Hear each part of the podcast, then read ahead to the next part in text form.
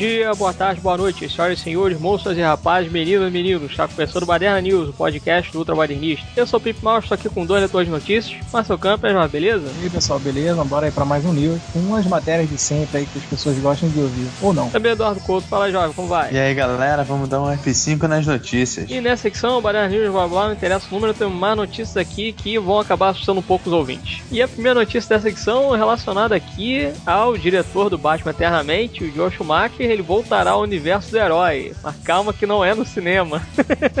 Segundo aqui, o Bleeding Cool, o cineasta, preparou uma HQ em 12 edições que incluirá os planos originais para sua trilogia do Batman que acabou não acontecendo. Depois do fracasso de Batman e Robin, em 1997, terceiro filme do herói Schumacher, no comando seria chamado de Batman Triunfante. Mostraria o retorno do Coringa como uma alucinação de Batman provocada pela toxina do medo, do espantalho, e a filha do Coringa também apareceria para se vingar de Batman pela morte do pai. A HQ terá ilustrações de Dusty Guyan e não deve incluir a premissa do longa abortado. Ao invés disso, os quadrinhos vão mostrar a visão original de Schumacher para seus filmes do Batman. E não a previsão de lançamento para essa graphic novel até então. E aí, acho que é uma boa ideia ver aí a filha do Coringa e o Batman em efeito de alucinógeno vendo o Coringa para tudo quanto é canto, o espantalho batendo de frente com ele no HQ? Pelo menos numa HQ poderia engolir aí a visão do Schumacher, né? E já na HQ a parada, aquele visual mais alegórico, aquela parada mais caricatural que o Schumacher jogou no filme, que não foi bem aceita, talvez no quadrinho faça mais sentido, né? Apesar de ter aí a filha do Corinho, que eu acho que é uma coisa mais. É, uma forçadinha de barra aí, né? Um exagero aí que para mim desnecessário. Sei lá, você pode é, aceitar melhor aí, gente, né, o público aí do Batman e tal, os fãs do Batman, aceitariam melhor o visual aí, ou a própria visão, né, que o Schumacher quis jogar no filme, vai acabar virando aí esse quadrinho aí. E assim, duas edições, né? Quer dizer, um arco, uma série, pode ser até melhor recebida, né? Do que realmente a carreira do Schumacher ali dentro da franquia do Batman, né? Eu acho que funciona, cara. Apesar de, de deve ter aí algumas viagens aí do Schumacher e tal, mas eu acho que dentro do quadrinho é menos arriscado, né? O perigo perigo é menor e tal, de, de, ser uma coisa tão arrebatadoramente negativa, né? Se as pessoas não gostarem, fica aquilo ali mesmo e tal, não vai ser algo tão desastroso como realmente foi o filme. Talvez uma versão aí gráfica, é uma saída legal aí pro Schumacher mostrar a visão original que ele teve lá do, na época dos filmes do Batman. É, o Schumacher ele tinha uma visão bem diferente do que basicamente a gente estava acostumado e que a gente tá acostumado hoje, né? Entre a trilogia clássica lá do Batman a nossa nova trilogia atual, né, feita pelo Nolan, né, ele tem assim a caracterização quanto do Batman quanto de Gotham e tudo mais é a mais diferente possível. E assim eu acho que um pouco da não aceitação é o quanto que foi diferente, apesar de ser a mais parecida assim com um pouco dos quadrinhos, é a mais estranha que se percebe no cinema, né? Ela não funcionou tanto no cinema, talvez no quadrinho funcione, até porque a galera que acompanha o quadrinho já tá um pouco mais acostumada com aquela visão ali. Eu acho que dá certo e o fracasso, se acontecer, é menor, até por conta dos próprios custos da produção. É, eu concordo, eu acho que é interessante, até porque a DC, no caso, eles, eu sei lá, eu acho que eles ligaram foda-se com relação ao universo deles, porque eles praticamente cancelaram o Crise nas Infinitas Terras, que é uma das melhores HQs de todos os tempos, que é um arco assim que eles acabam reunindo vários universos e depois tornam todos os universos um só, né? E descancelaram isso, fizeram um outro arco lá e tal, e deu no que deu, né? Então, o que você quiser fazer hoje com o personagem, você pode fazer, né? E eu acho que dentro dessa visão aí que o Josh Schumacher tinha, podem fazer realmente um arco fechado daquela versão dele ali que pode acabar rendendo algumas críticas positivas ou não, né? Só o tempo dirá, porque realmente até então não tem nada confirmado aí, né? Então eu gostaria de ler, cara. Eu acho que é interessante sim esse lance do Batman alucinado aí, né? O espantalho batendo de frente com ele, essa coisa toda. Só realmente a filha do Coringa que eu acho que é um negócio meio desnecessário ali. Mas vamos ver aí o que, que ele acaba fazendo, né? Vamos ver se de repente até muda isso, né? Como não saiu ainda nada a respeito, né? não tem nem teaser da revista nem nada disso. Vamos ver se alguma coisa ali, até um roteirista ali com que ele trabalhou, tenha mudado alguma coisa, né? Eu particularmente acho que se realmente assim a filha do Coringa, a filha do Coringa, não rola muito não, sabe? Se for de repente uma menina dizendo que ela é filha do Coringa ou algo parecido seria mais interessante, né? Ela psicologicamente achar que é filha do cara seria mais legal do que ser realmente filha. Biológica. É, filha biológica, pra, pô, aí não rola, né? O cara é maluco. Não, e pode ser também uma filha,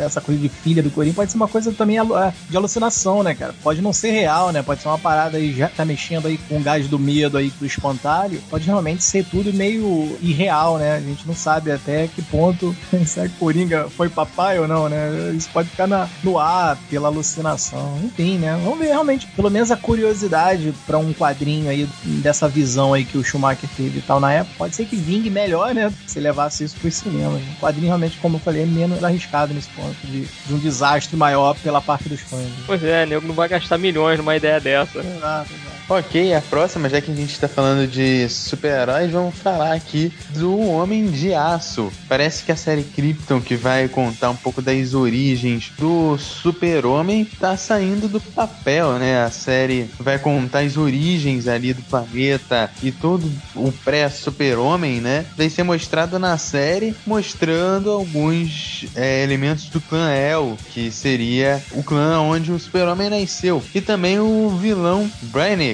né, que também já foi cotada pro filme da Liga da Justiça. A série, por enquanto, foi oficializada pelo Sci-Fi ainda no início do ano. Meu problema final é com sci-fi, trazendo a série, mesmo confirmada, sem, com poucos detalhes, não tem nenhum ator, nem roteirista ainda confirmado, mas eu tenho certo medo pelo canal. Esse a minha ressalva. A ideia da série pode até ser boa, já que a gente já veio com Gota e que pareceu ser boa, mas feito pelo sci-fi é um pouquinho complicado. O que, que vocês acham aí? Eu acho que também, sei lá, cara, tô com os dois pés atrás aí, diferente de muitos fãs do Superman que realmente vibrariam com a notícia de ver uma série sobre as origens, né? Lá em Krypton e tudo mais. Eu não abraço essa ideia, não, cara. É porque o que a gente sabe de Krypton foi apresentado ali no filme, né? Pincelado no, nos dois filmes, no caso, né? No de 78 e agora mais assim, exacerbadamente do Snyder, né? De 2013 e tal. Eu acho que não é tão necessário. E pra mim é mais um ponto desesperador aí que a Warner tá fazendo, né? Porque acho que a Warner Bros. Television aí, o canal, o setor de, de televisão aí da Warner, tá querendo emplacar uma sucessão e viu que em Gotham eles não conseguiram Gotham acabou, né, tendo muitas críticas também, muita gente não engoliu. Também era uma premissa dessa, né, contar a origem, não do Batman, mas contar a origem ali do universo da cidade do Batman, né, como tudo começou ali, máfia e tudo mais, os pequenos criminosos e os grandes, né, os mais famosos. E virou, né, muitos momentos é uma novelinha, Gotham, a verdade é essa. E eu tenho medo, cara, realmente também porque a Sci-Fi tá metida e a Sci-Fi é muito irregular. É um canal muito, mas muito irregular. De 10 projetos, Sci-Fi acerta 2, 3, sabe? É isso, cara. É uma coisa assim que tá em mãos que não, dá para confiar. E a Warner, apesar de no cinema se manter, mas na televisão não emplacou nada tão bom aí. Tá aí com o David Goyer, né, cara? Que a gente sabe que é um cara que ele funciona com mais cabeças ali pensantes ao lado dele, porque ele sozinho ele é meio exagerado, sabe? Ele criou praticamente sozinho aí o Da Vinci Demons, né? Que é bem novelinha também, apesar de ter momentos, mas é meio exagerado. Também estava envolvido aí com Constantine, que todo mundo sabe que também não deu certo. Então é um cara meio pé frio a verdade é essa, né? O David Goyer, ele funciona com outros mais que possam ajudar e tal. O cara tem ideias até legais para se colocar na frente, mas desenvolvimento eu não confio no, nada no David Goyer e principalmente aí contando a origem do Superman, cara, que é uma responsabilidade, né? E eu acho até que a gente já teve, para mim, no caso, eu acho que eu, eu, já tive o grau legal, assim, né? A dose ideal da origem do Superman. É, ficar explorando mais, fica quase um Smallville em Krypton, sabe? É um lance que, pô, pra quê, sabe? A mitologia do, do Superman, afinal, é ele ele já né, como o Superman Metrópolis e tudo mais. Claro que é legal a gente saber como tudo começou, mas acho que o filme de 78 é perfeito nisso e tal. Não sei, cara, é muito desnecessário e para mim funciona mais isso. É o Warner querendo emplacar uma sucessão e claro que eles vão pegar as barbárias aí de heróis famosos e que realmente são rentáveis, né? E aí, para mim, se torna mais um caça-níquel, fazer os fãs do Superman. Caraca, vão contar a origem de Krypton, é, sobre Krypton e sobre o nascimento do Superman, mas eu acho que soa mais para mim como um, um golpe publicitário ter realmente um projeto bacana, decente, aí, de qualidade. Eu acho que desnecessário, não precisava não, cara. O que, mais ou menos, o fã médio, até o leigo, que já sabe sobre Superman, já sabe como foi Krypton, como ele veio à Terra, como foram os pais e tudo mais. Os vilões saíram de lá, o clã El. Então, eu acho que ficar explorando muito vira novela. A verdade é essa. Vão criar subnúcleos, subtramas, personagens a mais inventados. Então, é, isso é um perigo, cara. Isso é um perigo. E, e no sci-fi, cara, junto a Warner, eu não confio nem um pouco. A verdade é essa. É, eu também tô com o pé atrás, aí não tô nem um pouco empolgado com todos os nomes estão envolvidos, né? Até porque tem aí também o produtor do Once Upon a Time, né? Como é que é o nome do cara? Ian Goldberg, né? E eu não acompanho Once Upon a Time, mas, porra, já vejo chamadas assim, e aqueles anime brocha consideravelmente, sabe, pra assistir. É pra menininha, né? Pra menininha. É, bem infantiloide, assim, né, cara? Então realmente não empolga. Conhecer aí o avô do super-homem, caguei para ele. Conhecer mais ali do próprio Jorel também, eu caguei, né? Deve ter ali um pequeno Jorel, talvez, que eles coloquem aí na história, né? Tem esse lance aqui de, de repente, a família tá oprimida e condenada ao ostracismo, né? É, caguei para isso. Acho que não precisa. Dá para pegar uma premissa bem parecida com essa daí e fazer uma série até mais interessante, menos limitada também, né? Porque tudo ali tem que ser ambientado de fato no, universo ali dos super-heróis, essa coisa toda, né? Pô, será que vai colocar de repente o, o avô do super-homem voando ali em Krypton e tal? É, cara, não, não quero saber. Mas vou ver o piloto de curiosidade, entendeu?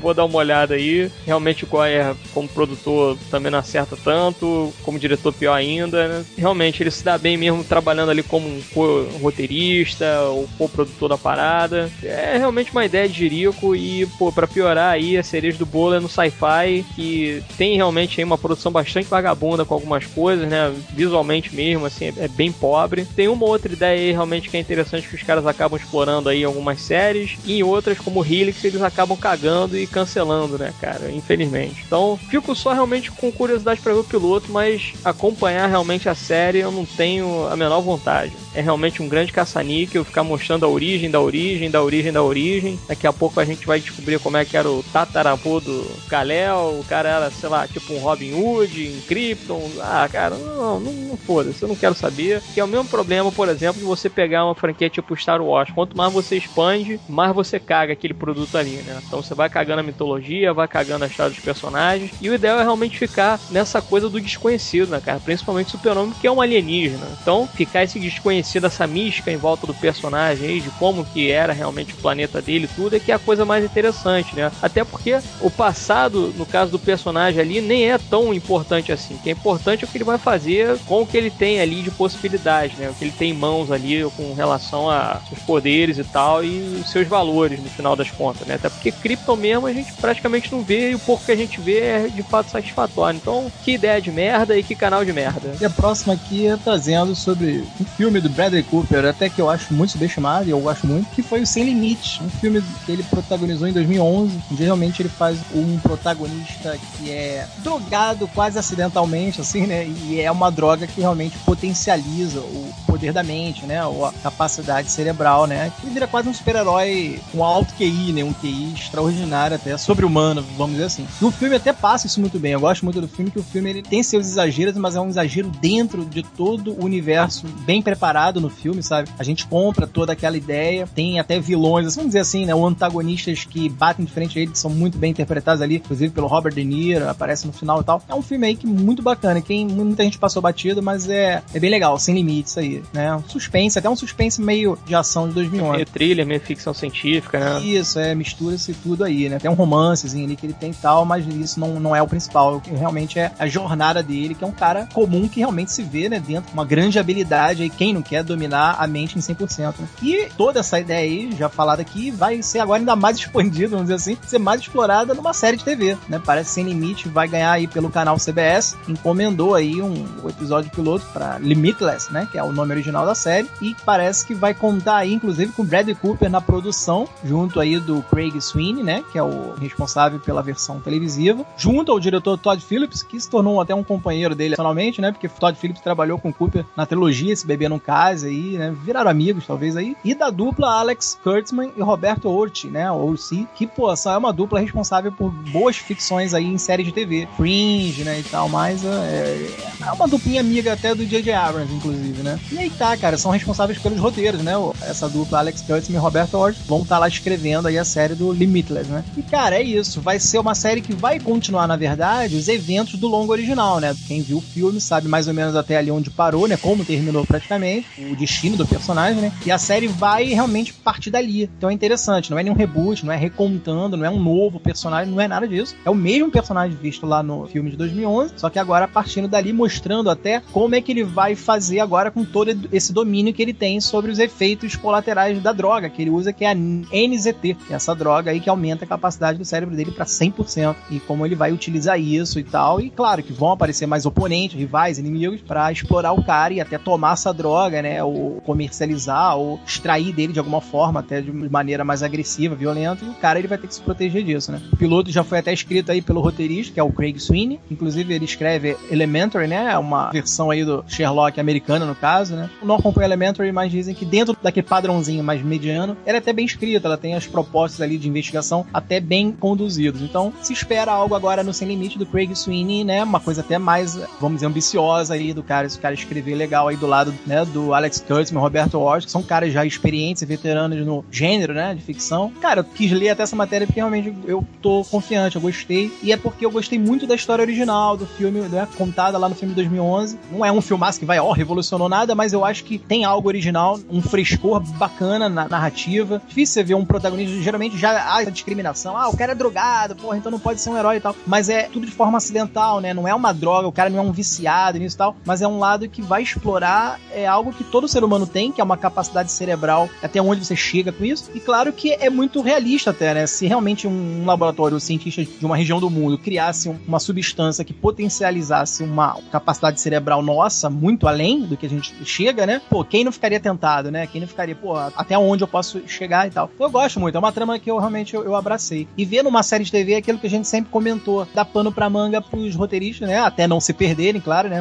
Manter-se dentro de uma coerência ali do universo. Até eles podem explorar de uma forma ainda mais minuciosa, uma forma mais trabalhada, bem trabalhada e tal. Aí, cara, eu achei curioso e até o Bradley Cooper tá por trás do projeto, então vê que o cara fez o mocinho, né? Fez o principal. Agora pode estar até revisando algumas coisas na série. É bacana, cara. Eu acho que tem caras que eu até confio aí, como o Kurtzman e o Roberto que já é uma dupla que eu confio em algumas coisas que eles já fizeram. Então tá aí, cara. É uma trama que vale muito para seriado, sabe? Que dá para se explorar, dá para se contar. E aquela coisa, cara, o que um ser humano com 100% cerebral pode fazer, né? Chega até antever os passos de alguém, os movimentos de alguém, que o cara já tem uma logística cerebral, né? Um cálculo mental fora de série, né? Então é bacana, cara. Eu realmente tô esperando algo de médio para cima aí, pra esse seriado aí do Sem Limite. É, eu só tenho dois pontos. Eu acho que valeria a pena, de repente, uma primeira temporada mais curta ali, com uns oito episódios ali, pra meio que recontar a história para quem não viu o filme. Eu acho que valeria a pena. Até para explicar alguns detalhes que, assim, eu gosto bastante do filme. Eu acho que ele é bem contado, ele não enche linguiça, ele vai direto ao ponto. Só que tem alguns pontos que não são explicados, como o trecho do laboratório, como é que ele desenvolve a droga ali. Isso aí mais para quem viu o filme vai entender. Quem viu o filme sabe do que eu tô falando. Quem não viu, é na hora que vê, vai entender. Não conta direito. Tem alguns trechos do relacionamento que o cara passa muito batido, poderia desenvolver um pouco mais. Então, se você crescer um pouco, esse trecho acho que valeria a pena. A solução, caso o cara não queira fazer isso, é de repente retomar com alguns flashbacks. Só que aí você começa a ter alguns problemas porque provavelmente não vão ser os mesmos atores. Provavelmente vai ter gente reclamando que, ah, nesse trecho é um, naquele trecho lá é outro. Vai ter gente reclamando. Eu acho válida a história da série. Acho que tem muito que contar. Como o Marcel já falou, pessoa que usa 100% do cérebro vale a pena até você desenvolver isso e ver até onde que o cara vai. Vale a pena ressaltar que mais pra frente do filme ele vai se tornando um cara um pouco mais público e isso vai ter que ser utilizado de uma forma muito mais forte na série do que foi usada no filme e surge um problema que aí é com spoiler de que em teoria ele não precisaria mais tomar a droga, né? No fim do filme tem isso. Olha o spoiler aí, hein? Então, em teoria, não é mais a questão de tomar ou não a droga, como é que ele lida com isso, né? A parte da droga em si já acabou. É, eu acho interessante a premissa, até porque eu cheguei a ver o trailer, né? Tem trailer aí disponível pela internet, tudo. Tem estreia marcada aí entre setembro e outubro de 2015. E a série vai ser exibida às terças-feiras e tal, né? Vai ter até o Mark Webb também dirigindo aí, talvez não a série inteira, né? Mas alguns episódios específicos. E eu achei legal também porque é aquilo, o Bradley Cooper ali, né? O personagem dele é o é Edward Moura, né? E ele agora ele vai aparecer na série como um senador candidato à presidência dos Estados Unidos, né? Isso que foi onde o filme parou, né? Em teoria. É, termina mais ou menos por aí mesmo, né? Ele vivo, a cabeça dele ainda não se deteriorou ali, né? O cérebro dele ainda tá inteiro. E aí o protagonista, na verdade, vai ser um tal de Brian Finch, que é feito pelo Jake McDormand, que vai passar basicamente pelas mesmas situações ali, né, cara? E vai ajudar também o FBI em algumas situações ali para solucionar crime, né? Então você vai ter, de certa forma, isso. Você vai ter essa subtrama dele ajudando, né? Pra manter essa coisa, entre aspas, episódica, né? Do cara nunca ficar parado ali, né? Ou ficar sempre focado só em cima dele para fazer as coisas, né? Assim, as ações da série, né? Vamos dizer assim. Não ficar só em cima dele o tempo todo. E ver aí como é que vai se desenvolver também os poderes dele, né?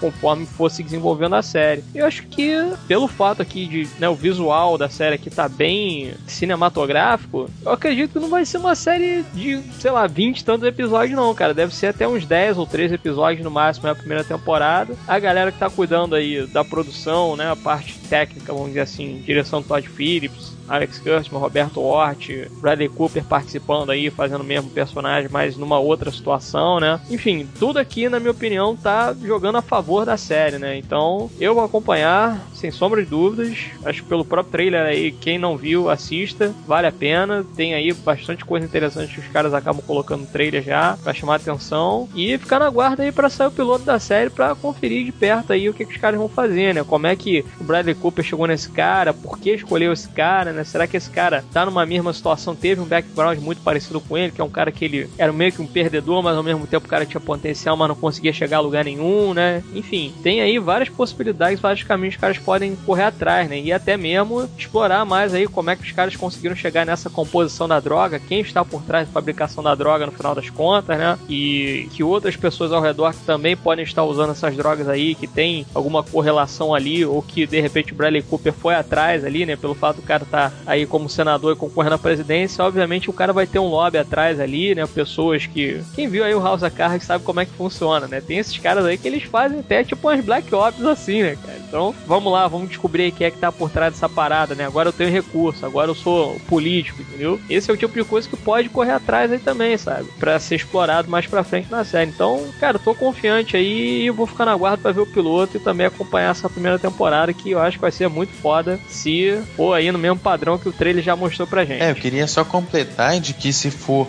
realmente um cara com um potencial cerebral acima da média, lidando com crime, né, tendo o pessoal de Elementary, que basicamente é isso, um cara acima da média que combate o crime, tá em boas mãos, né? É, sem dúvida, tá tudo em casa ali, né, no final das contas. E falar em investigação policial e essa coisa toda, temos aqui também uma série que eu acabei vendo no trailer, tem aí disponível, mas que não tem ainda uma data marcada aí para estrear estrear a série, né? Estão dizendo aqui que até o começo de 2016 deve ter alguma coisa. Que é, na verdade, uma série baseada aí no Frankenstein de Mary Shelley, né? O conhecido aí de todos. Vai ter agora uma versão bombada, vamos dizer assim, né? Mais atual, que vai se chamar The Frankenstein Code, que vai repaginar o clássico aí da Mary Shelley e tal. E a trama contemporânea vai gerar em torno de Jimmy Pritchard, que é um corrupto ex-agente da FBI de 75 anos que é traído de volta do mundo dos mortos e um corpo mais jovem. Precisa escolher entre suas antigas tentações e um novo propósito de sua vida. Além disso, o protagonista terá de lidar com as pessoas que o ressuscitaram, um antissocial bilionário da internet e sua irmã gêmea, uma engenheira biológica. E tem aqui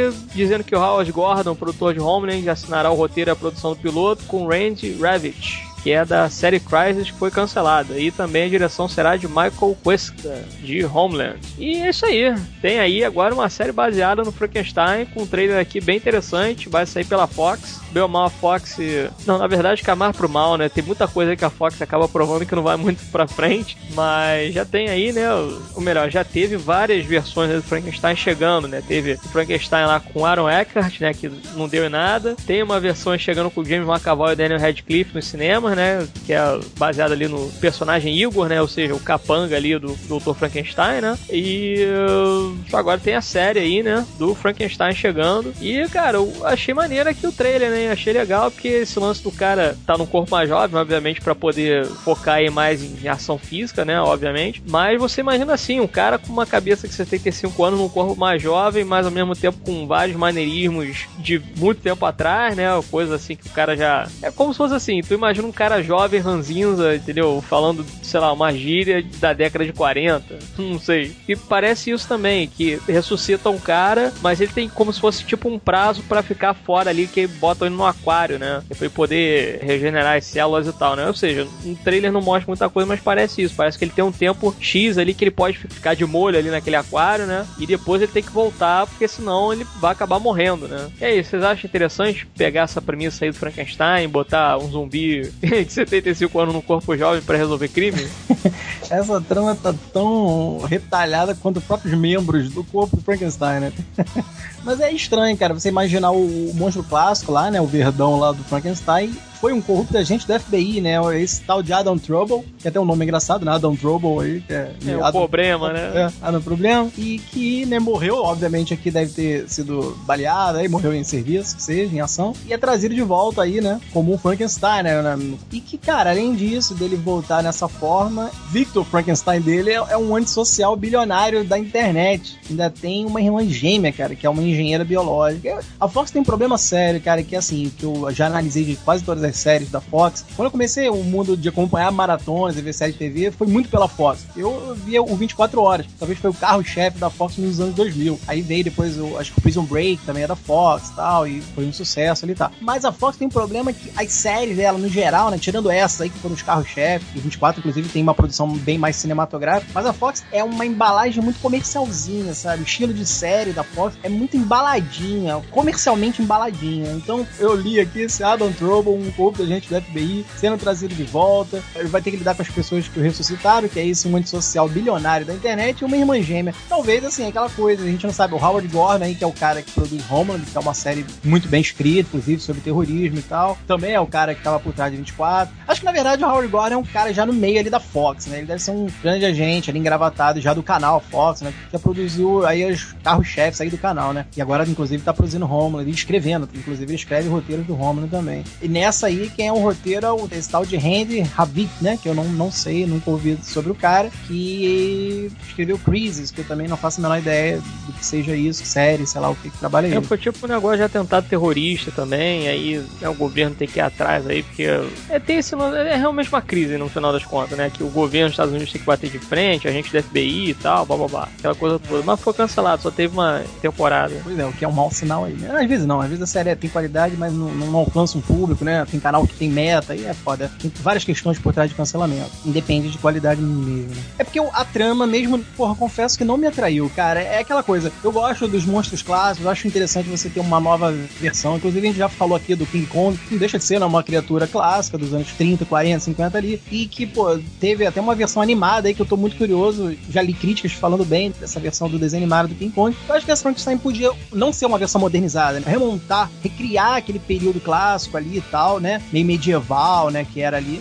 Medieval não é, mas aquela coisa meio tempo da charrete, né? 1800 e pouquinho e tal. É interessante. Eu acho que daria um clima maior. Eu acho que o mais próximo chego a isso é no Penny Dreadful, né? Inclusive que tem ali o Victor Frankenstein. Aliás, a melhor versão do monstro, né? Cara? exato, exato. Fazendo John Clare, né? Exato. É, que não, é isso que eu falo agora. Que a gente vê o Victor Frankenstein, até bem interpretado ali pelo atorzinho que eu esqueci o nome agora, mas a gente não vê a figura clássica do Frankenstein, aquele verdão com os parafusos ali na testa e no pescoço. Mas aí tá, eu até brinquei em off falando aqui com o pessoal aqui que eu até gostaria de ver um Frankenstein no humor, né? Uma versão mais satírica, meio parodiada, meio humor mesmo, de comédia. Uma comédia mais até acirrada, zoada, como o South Park faz, né? Zoeira mesmo, escrachada e palavruda. Mas ao mesmo tempo, uma série, se é para ser modernizada, podia ter um, um, outro viés, sabe? Uma outra pegada, podia ser do humor. Acho que me atrairia mais. Agora, ver uma série séria, né? Vamos dizer assim, um seriado de um cara, um ex-agente do FBI corrupto e ressuscitado, é uma coisa nem. É eu falo, é muito cara da Fox, cara, em coisa meio embaladinho comercialmente. Então, não sei, realmente Tô muito aí ressabiado ainda com essa novidade aí. Apesar da ideia de você ter uma série sobre a própria criatura Frankenstein, é sedutora, é realmente uma coisa que me chama a atenção. Mas como parece que vai ser conduzida aqui, né, desenvolvida aqui, não me atraiu não, cara. Apesar de ter nomes aí bacanas como Howard Gordon, que é um produtor máximo aí da Fox, é um cara foda. E quando mete a mão, realmente faz as paradas com qualidade. Mas não sei. É a própria trama, se é um problema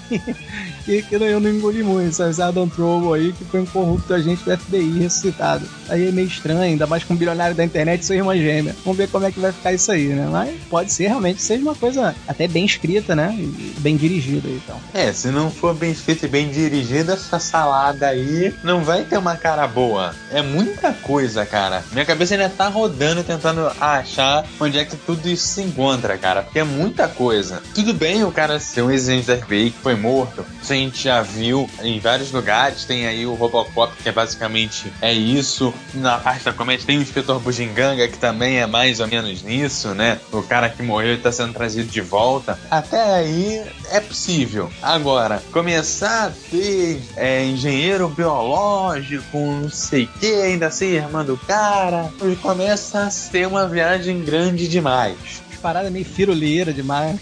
É, até porque se começar a fazer firula demais, a gente vai chegar na hora da série e vai descobrir que não é Frankenstein, é Frankenstein, né? É, eu curti a premissa, até porque Frankenstein bem ou mal é um zumbi, né?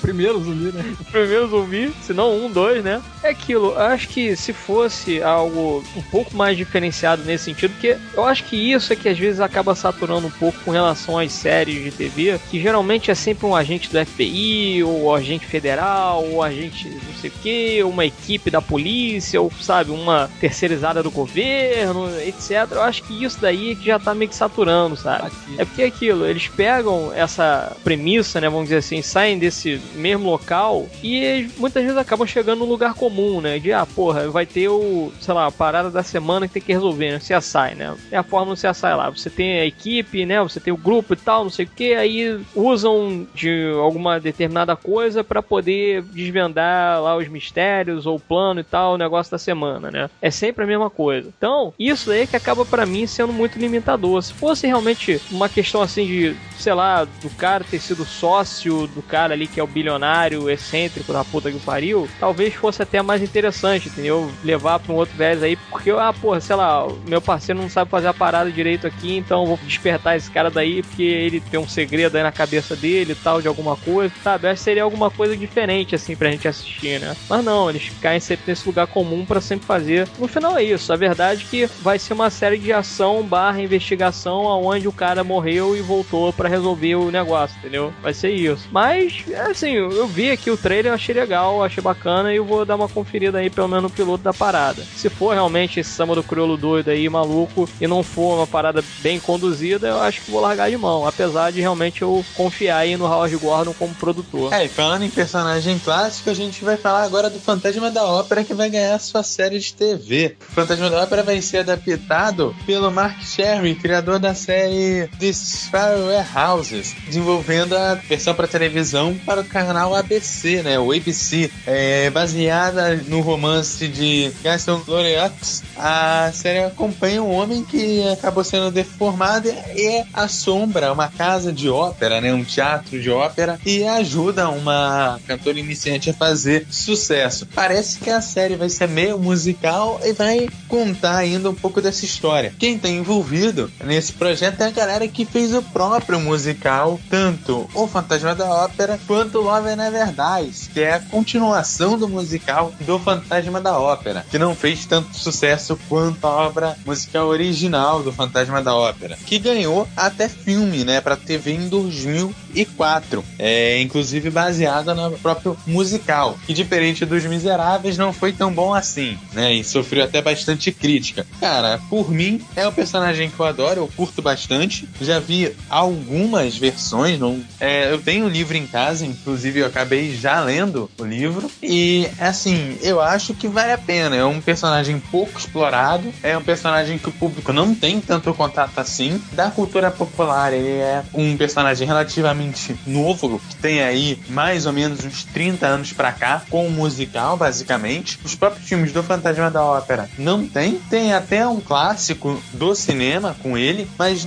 não é tão expressivo assim. Então, dos grandes, vamos colocar assim, dos grandes monstros, vamos colocar assim, ele é o mais bezão da parada, né? É, também eu acho um personagem bem criado, bem construído, né? O próprio fantasma da ópera ali, o homem, né, deformado com a máscara, que perambula pelas sombras, ali, pelo backstage de um teatro abandonado, né, de ópera e tal. É bacana, todo o universo criado, e é realmente um personagem instigante, né? No final de tudo, ele é um personagem que tem uma aura já bem interessante de se acompanhar. O problema maior é que esse Mark Sherry, cara, o Mark Sherry, ele é, foi o criador da série de Sprayed Housewife, que é muito. Não é aquela coisa. Ah, é muito pô, novela. Você é, é, mulherzinha. Não, não, a questão não é essa. É, se for algo de mulher mais agressivo, visceral, é, recebe elogios. Mas era muito bananinha, né? Então, mas aquela coisa, o Mark Sherry é o criador, né? Talvez ele criou, mas os caras que realmente estão aí escrevendo e produzindo e tal, né? Que estão realmente com a mão na massa, são os caras responsáveis pelo musical na Broadway First Date, né? Que é o, o próprio Alan Zachary e o Michael Vine, né? Vane, que vão escrever o episódio piloto. Talvez esses dois vão ter mais crédito aí pela qualidade ou não dessa série. O Matt Sherry talvez seja o cara que bancou ali, deu dinheiro e tal, é o criador da série, e desenvolveu a versão pra TV, né? Pro canal ABC. Mas realmente o Alan Zachary e o Michael Weiner são os caras, né? Por trás ali. Inclusive, eles estão escrevendo e também estão responsáveis pelo musical da Broadway. Então, realmente, são os caras que devem saber bastante mexer ali nesse universo aí e conduzir o Fantasma da Ópera. Vi aqui que não tem cronograma, né? Não tem nada ainda quando vai ser lançado e tal. Mas é, é um personagem bacana. Realmente, eu, eu também admito aí, é interessante, já que a gente só teve filme, né? Só filmes e teve acho que três ou quatro versões de filmes aí sobre o Fantasma da Ópera. Inclusive aí foi um dirigido pelo Joel Schumacher, né? Que a gente comentou aqui numa notícia. Começamos com ele e terminamos com ele, né? A gente não dá ponto sem nó. Exato, fechamos aí o ciclo. Inclusive a versão do Joel Schumacher é bem interessante, eu não desgosto, acho bem legal, é, é sombria até, era só uma versão sombria